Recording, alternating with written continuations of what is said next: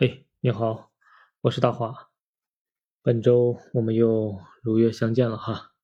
今天呢，我们聊聊按部就班是不是就是理想生活？我先下个这个我的结论哈。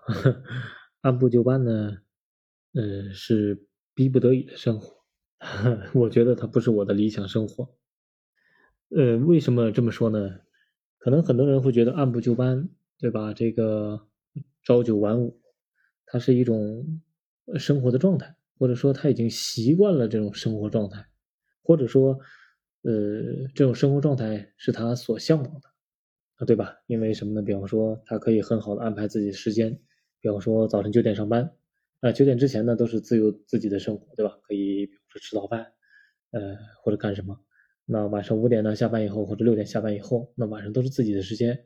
可以跟朋友去聚聚会、吃吃饭、唱唱歌、聊聊天，或者说去干自己想干的生事情，或者说这种事情呢，就是 按部就班的这种生活呢，会让他觉得很安逸，或者说嗯很舒服，对吧？这种状态都会产生。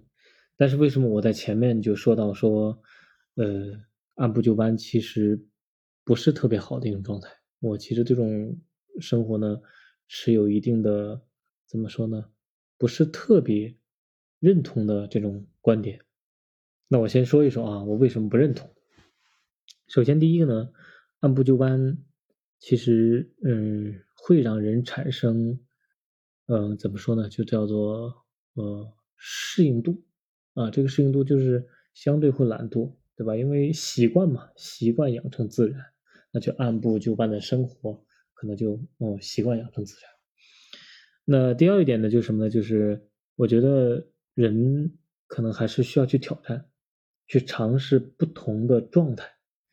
嗯，年轻的时候哦，我曾经幻想过想去当演员啊，听起来呃，这个怎么说呢？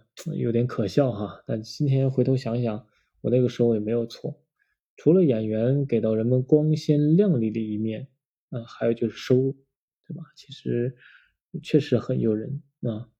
那还有一个层面就是，我想的就是当了演员之后会体验不同的那不同的角色、不同的人生。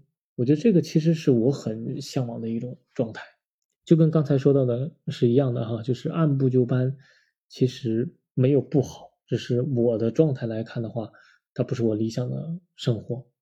我还是希望能有挑战。挑战不同的生活，挑战不同的场景，挑战不同的呃人生或者状态，对吧？体验不一样的趣味，就跟很多人说去旅游一样啊，去国外感受哦这个异国风情。那旅游呢，只能是感受了哈。那我们所说的只能是感受，但真正的要想体验异域风情和嗯其他国家的生活的状态。它可能就不是旅游这么简单了，应该叫深度游，对吧？深度体验，那你应该是融入到当地的生活中去，体体验当地老百姓的，比方说一日三餐，呃，衣食住行啊等等一系列的部分去，那跟当地人呢充分的做交流，那在当地呢有一个很好的体验度，那可能这个是体验了不一样的这个人生的状态，对吧？再有呢就是按部就班，可能很多事情呢你能一眼望到头，对吧？呃，可能你也知道，你未来在哪个阶段上应该到什么样的呃阶层，到什么样的职位，你可能知道今天的工作的部分是什么，是吧？你也知道遇到挑战之后，你应该用什么样的方法去应对和解决。那可能这就是按部就班啊，我的理解啊，不知道是不是片面了。但如果从我的角度来说的话，我觉得这样的状态呢，嗯，其实会让人让我。容易产生一种惰性，那就是习惯了嘛，习惯成自然。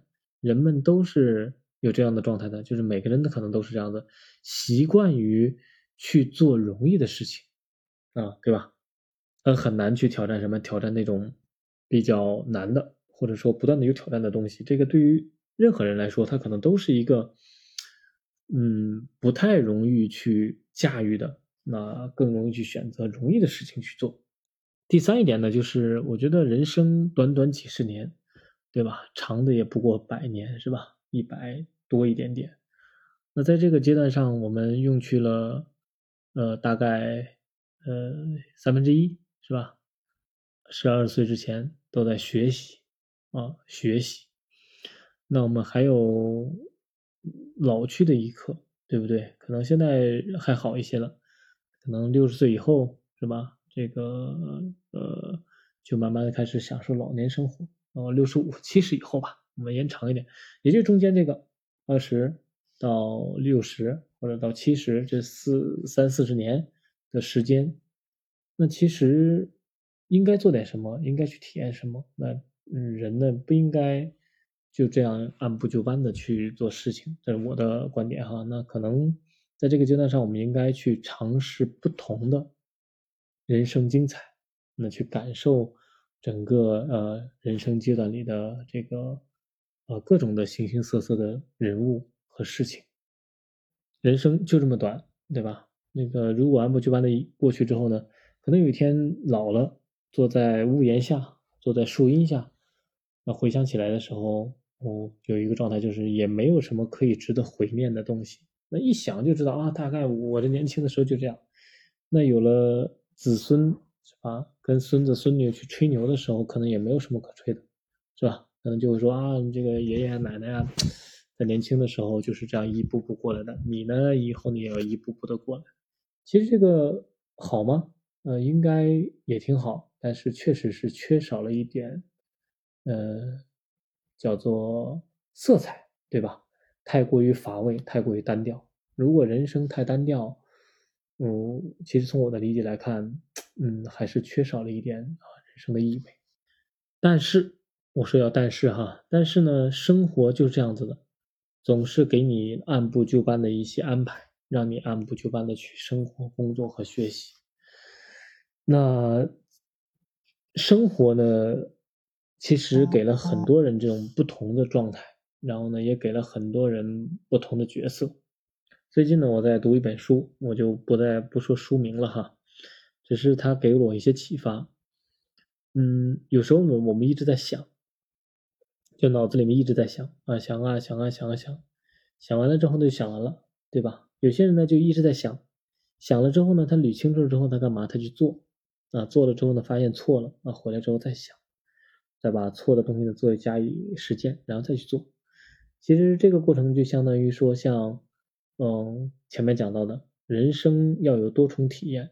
那这个体验其实给你的反思、呃情绪，或者说给你的思想达到了一定高度，或做事情达到一定高度，会带来更多的，我觉得帮助和益处。那很多人还有人会说，那我不按部就班的工作，我都没办法去生活了，对吧？最起码我的生活我要保证，我要保证在按部就班的基础之上去好好的让我生活下去。那其实这个没有错，但是还要回到前面那个话题里面，如果你能够按部就班的把你的生活过好，也很不错。那可能只是单单纯纯的过好，好只是基于现在这个状态而已。其实我们前面讲了哈，就是如果你也想了去做了，然后再回过头来再想，就是用失败的经验也好，成功的经验也好，啊，去把它不断的打磨反思，那我觉得这个人生的高度它可能会更高。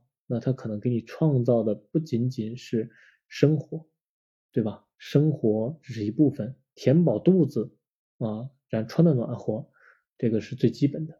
那可能还要带来精神层面的，我们一定要有精神层面的富足，也同时要有，呃，生活物质上面的富足。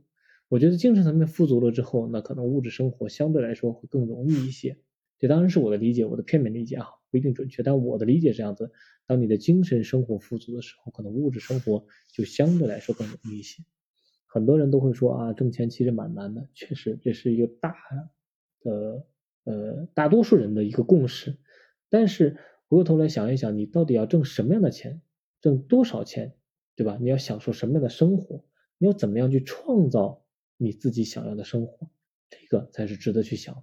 你说我每个人我都像啊千万亿万啊什么这种大的富翁一样，怎么怎么样？那这个事情是不是现实？那当然我不去谈，有没有可能实现？我们也不去谈。但是这种状态是不是每一个人在自己的人生状态上都能够实现的？或者说那个机遇是不是所有人都能把握住的？这个是个未知数。对吧？所以你要清楚的知道你的精神状态在哪里，你的精神的物质生活在哪里，对吧？所以呢，这个时候我的认为，那就是在你精神层面富足的时候，你的物质生活肯定是富足的。追求好的精神生活，你才能够想办法用物质生活来填补你的精神生活。可能像绕口令哈，但我觉得这样认为的，就是我想要达到一定的精神状态，对吧？达到那种高度，那我可能就需要这种物质基础来支撑。但你达不到的时候，你想是空想的，所以你想要就要去做，是吧？所以按部就班有没有错呢？没有错，只是说按部就班可能不会产生那么多的精彩。对吧？这是我的片面认知哈。如果好朋友们你们有更好的呃关于按部就班的这个话题，对于他有想说的，也可以在评论区里面说出来，跟大华一起讨论。